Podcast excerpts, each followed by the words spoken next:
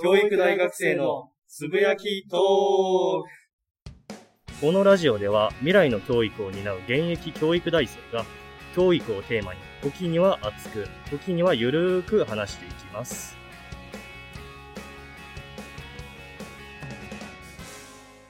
はい。ということで始まりました、つぶやきトーク第59回ですね。えっと、今回はゲストの方をお呼びしております。アポーさんです。本日はよろしくお願いいたしまはい、よろしくお願いします。す。よろしくお願いします。ということでですね、えっと、初めてのゲストアポーさんなんですけれども、えっと、軽く自己紹介をしていただきたくって、えっと、はいどのようなことをされてるかとか、えっと、こんなことしてますよ、みたいな感じの自己紹介をお願いします。わかりました。何をしてるんでしょうね、私は。あの、わからないんですけど、いえっと、普段は そう、いろいろやりすぎてね、わけわけわかんないんですけど、まあ、普段は、あメインでやってるのは大学院生ですね。えー普段は大学院生をしています。えーそれから、えーっと、高校の非常勤講師として、えーうん倫理を教えていたりもします。で、はい。えっと、まあ、オンライン上というか、まあ、えっと、他にもいろいろ活動してまして、えーメインで、メインでというか、まあ、あの、大きいところで言うと、えーモアフルオンライン教育実習っていうのをやっていたりであるとか、ねはあとはポポネクツっていうのをやらせていただいたりとか、そういった活動をしております。よろしくお願いします。はい、ありがとうございます。よろしくお願いします。で、このモアフルっていうのが、あれですね、オンラインの教育実習の、えっと、プロジェクトをしている団体っていうことですよね。そうです、そうです。はい。はい。ということでですね、えっと、その内容をズバリ今回は、えっと、取り扱っていきたいかなというふうに思っておりまして、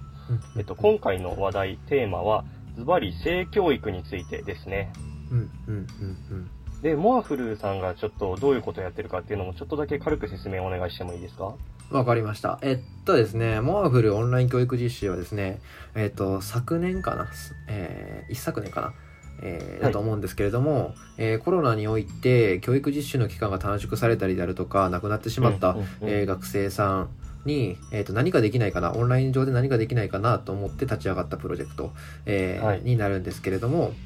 えーまあなんていうのかな？最初は、えーいわゆる受験で使う科目ですよね。そういったところの、ね。えー実習をしようかなというふうに思ってたんですけど、うん。まあ実習生の授業をあのこんだけねあのオンラインで授業を聞ける社会において 聞きに来るんかみたいなね そういった課題点があってなかなか難しいなっていうふうに思ってたところ、あの私自身そのなんていうのかな研究内容として、えー教員養成課程の学生さんがどういうふうにセクシャリティについて、えー学んだら効果的なのかといったところについて、えーと研究しているっていうところと、はい。あと共同代表の藤井が性教育について、えーいろいろね活動しているってところでもしかしたらこれは性教育あとその他にもですねえっと教育実習でも大学の授業でも扱わないけれども、えー学校現場で必要なことってはいいうのを扱うような実習っていうのをオンライン上で行ったら、えー何か効果的なんじゃないかなみたいな感じで、えー始まったプロジェクトになります。はい、ありがとうございます。えっと、今ほ、今説明していただいた通りなんですけれども、えっと、性教育っていうものが、まあ、あの、僕も、あの、皆さん知ってるかとは思うんですけれども、今、あの、教員養成課程にいる大学生でして、で、現場に出ることも結構あるんですよ。あの、学習サポーターとして学校に行ったりだとか、生き生きの指導員だったりとかっていうところで現場っていうのもかなり見せてもらってはいるんですけれども、その性教育っていうものがまあ、とてつもなく浸透していないっていうのを感じていて、うん大学のその、えー単位とか、その授業ですよね、授業科目にも、まあ、あの、そういったものを、内容を扱う授業はあるにはあるんですけれども、必修になっていなかったりだとか、というところで、あの、性教育を全く受けていない人でも、まあ、教員には一応慣れてしまうっていうところで、えっと、学校現場においておいて性教育っていうのがすごく希薄になっている部分っていうのがあって、えっと、今日はこのような内容にしようかなっていうふうに思いましたというところですね。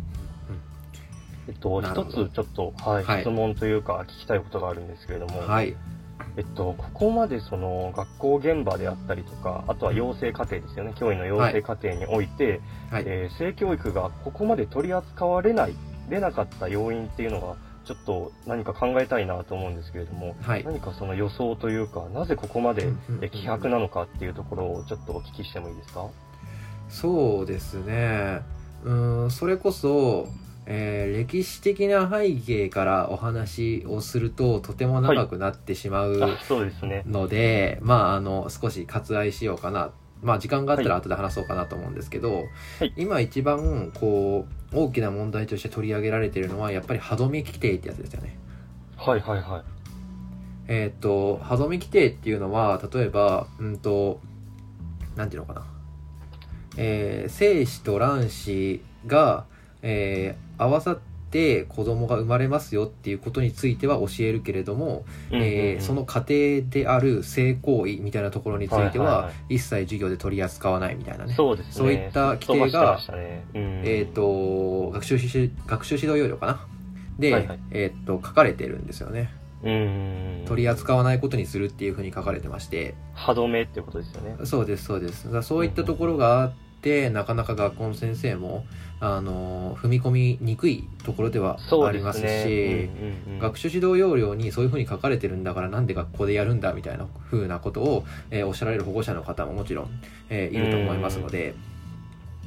そこが結構ネックになってるのかなっていうのは、えー今やってて思うところ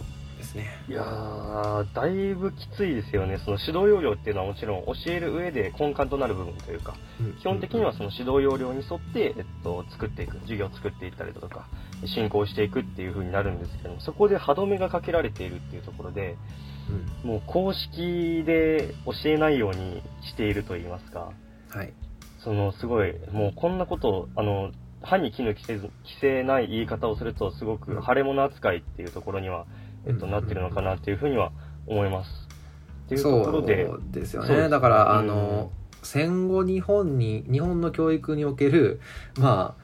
タブー視されているもののうちの一つかなと。いうふうには思いますねうん隠されている、まあ他にもいろいろあるとは思うんですけれども、そのうちの一つにあるのかなっていうのはすごく思いますよね。うん、歴史的な話を少しだけするとしたら、日本っていうのはもともと、なんていうのか、性に結構オープンな社会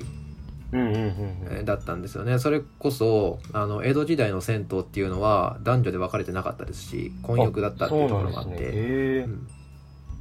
だから、あの、まあ、男性、女性それぞれの、えーっと、体を見る機会っていうのは、まあまあ、あの、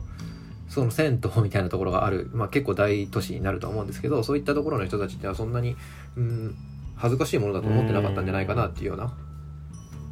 ところはありますね。こう今から考えるとありえないというか、今結構それこそ、まあいろいろな規制が、もうあの、業界問わずに規制がすごく入りやすいっていう世の中にはなってると思うんですけれども、はい。今から考えると結構ありえないというか、えそうだったんだって僕も今初めて知りましたね、その江戸時代に。そうなんです。そうなんです。あうんの、明治以降に、あの、まあ言ったら、欧米、西洋列強ですよね。はい。西洋列強の国にあの追いつく過程においてやっぱりそういった国々の文化っていうのは取り入れていかなきゃいけないなみたいなはい。そういった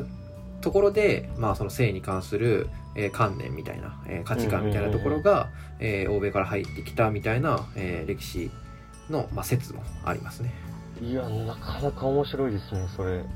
うんいやーいや、本当に歴史的背景もあり、でその日本の、なんていうか、指導要領上に書いてある歯止めっていうところもあり、というところで、だいぶ、えっと、性教育っていうのが現場で希薄になっているっていう現状が、え実際にあります、今。はい。というところで、えっと、これからですね、今、あの、後ろの話というか、これまでの話だったんですけれども、えこれからその性教育を現場で導入するにはどうすればいいのかだとか、あとはその性教育を学びたい人が学べる場所っていうのがあるのかどうか、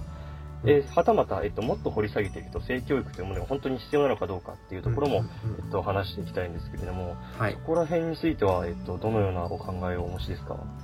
じゃあ、一番深いところからいきますね。そうですね、まず必要かどうかっていうところ必要かどうかっていうところですよね。えっと、僕自身、僕自身の一価値観ですよ。一価値観ですけれども、えっと、性教育を学校現場でやるっていうのと、やるかどうかっていう話と、はい。学校の先生が性に関する知識を持っているか否かっていう話はまたはい全く別物だと思うんですよそうですね。全く別問題ですよね。はい。で、えっと、性教育を学校でやるかやらないかっていうのは、もうかなり賛否両論があって、えっと、僕としては、うんやってもいいかなとは思うんですけど、別にやる必要はないのかな、とも思ったりもする。うんまあそうですね。うん。ただですね、あの、学校の先生が性に関する知識を持っておくべきなのか否かっていう点においては、もう間違いなく持っておかなければならないというふうに思ってます。ね。完璧に同意ですね、僕もそれは。はい。うん。でこれがまあなんでなのかっていうところですよね。そうですね。それこそ、例えば、えっと、学校に来る通学途中に、えー痴漢にあった生徒がいますと。で、その子が、えっと、先生に対して、えー何か、なリアクションというか、あの、相談をしてきてくれた時に、うんうん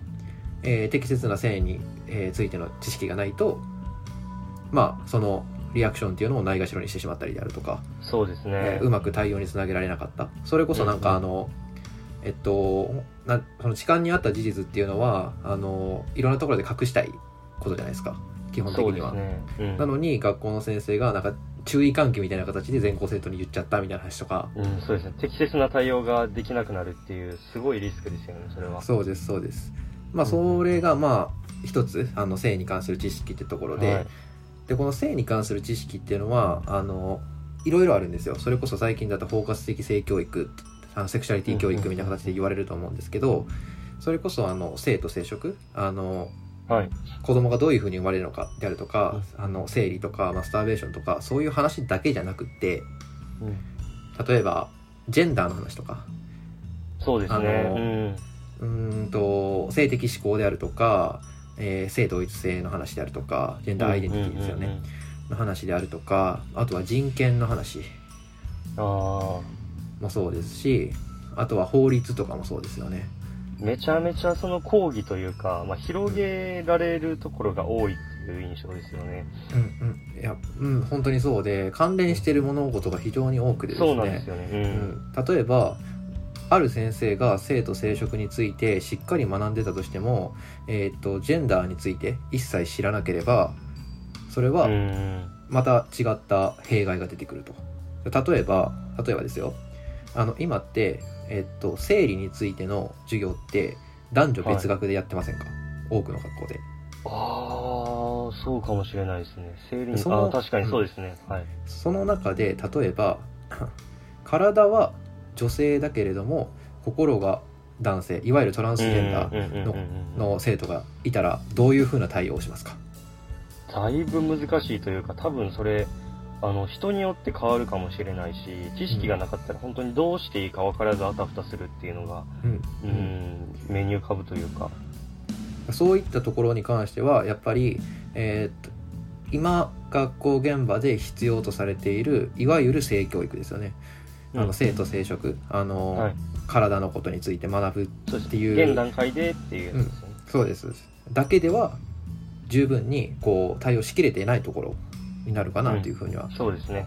思っていて、だそこまでやって初めて性教育なんだっていうところにかついて、まあえー僕らは、まあ、やってるっていうところなんですけど。いやー、深い。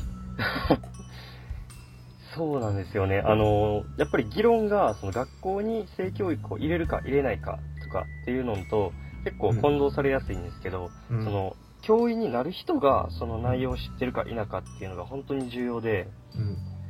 あの、先ほどもあったように学習指導要領でその歯止めがかけられてるっていう意味で、あの導入っていうのは難かなり、えっ、と、ハードルが高いものだとは思うんですけれども、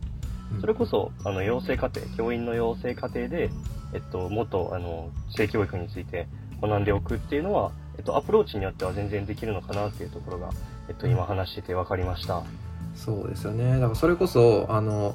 授業を学校の先生がしなくてもいいんですよ性教育に関する。そうですよね。うん、た、だ外部講師を呼ぶときに一定程度の性教育に関する知識を持っていなければ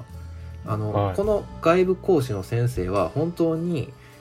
まあ、正しいことっていうか、まあ、いわゆるあの王道と言われていることについて喋ってるのかどうかっていったところについて判断ができないなるほど。のであのなんか格好だけになっちゃってる可能性が非常にそうですね。表面上というか、ただ、とりあえず呼びましたよ、みたいな。そうそうそうそう、そういうことです。そういうことです。うんそうですね。その、やっぱり、あのー教員が知ってるかどうかっていうので、動きとかっていうのもだ全然変わってくると思うので、うんうんうんっていうところで、やっぱりモアフのオンライン実習ですよね。そうですね。うん。いや、本当にすごい、すごいことをしてくれたというか、いやいやいやいやいやいや。いや本当今まで全くなかったっていうところから、はい。確実に必要だと思ってるので、僕は。はい。はい。っていうところで、えっと、ぜひ、あの、アポーさんとか、あとモアフル、モアフルっていう風に検索したら多分皆さんすぐ出てくると思いますので、えっと、はい。クラウドファンディングはもう、えっと、モアフルさんは、えっと、終了したんですけれども、はい。えっ。と、はい、僕たちフライオンは、えっと、9月26かな？この放送が 皆さんのところに届いてる時には、あの、やってるかどうかはちょっとわからないですけど、えっと、フライオンもクラファンやってます、やってます、うんやってましたので、えっと、今後の動向とかにも、えっと、着目してほしいと思います。というところで、えっと、今回これぐらいにしたいと思います。はい。はい、えっと、多分、次回60回も、あの、アポーさんに引き続き、えっと、話してもらおうかなっていうふうに思ってるので、え皆さんぜひお楽しみにということで、えっと、今回このぐらいにしたいと思います。えアポーさん、はい本当にありがとうございました。いえ、こちらこそありがとうございます。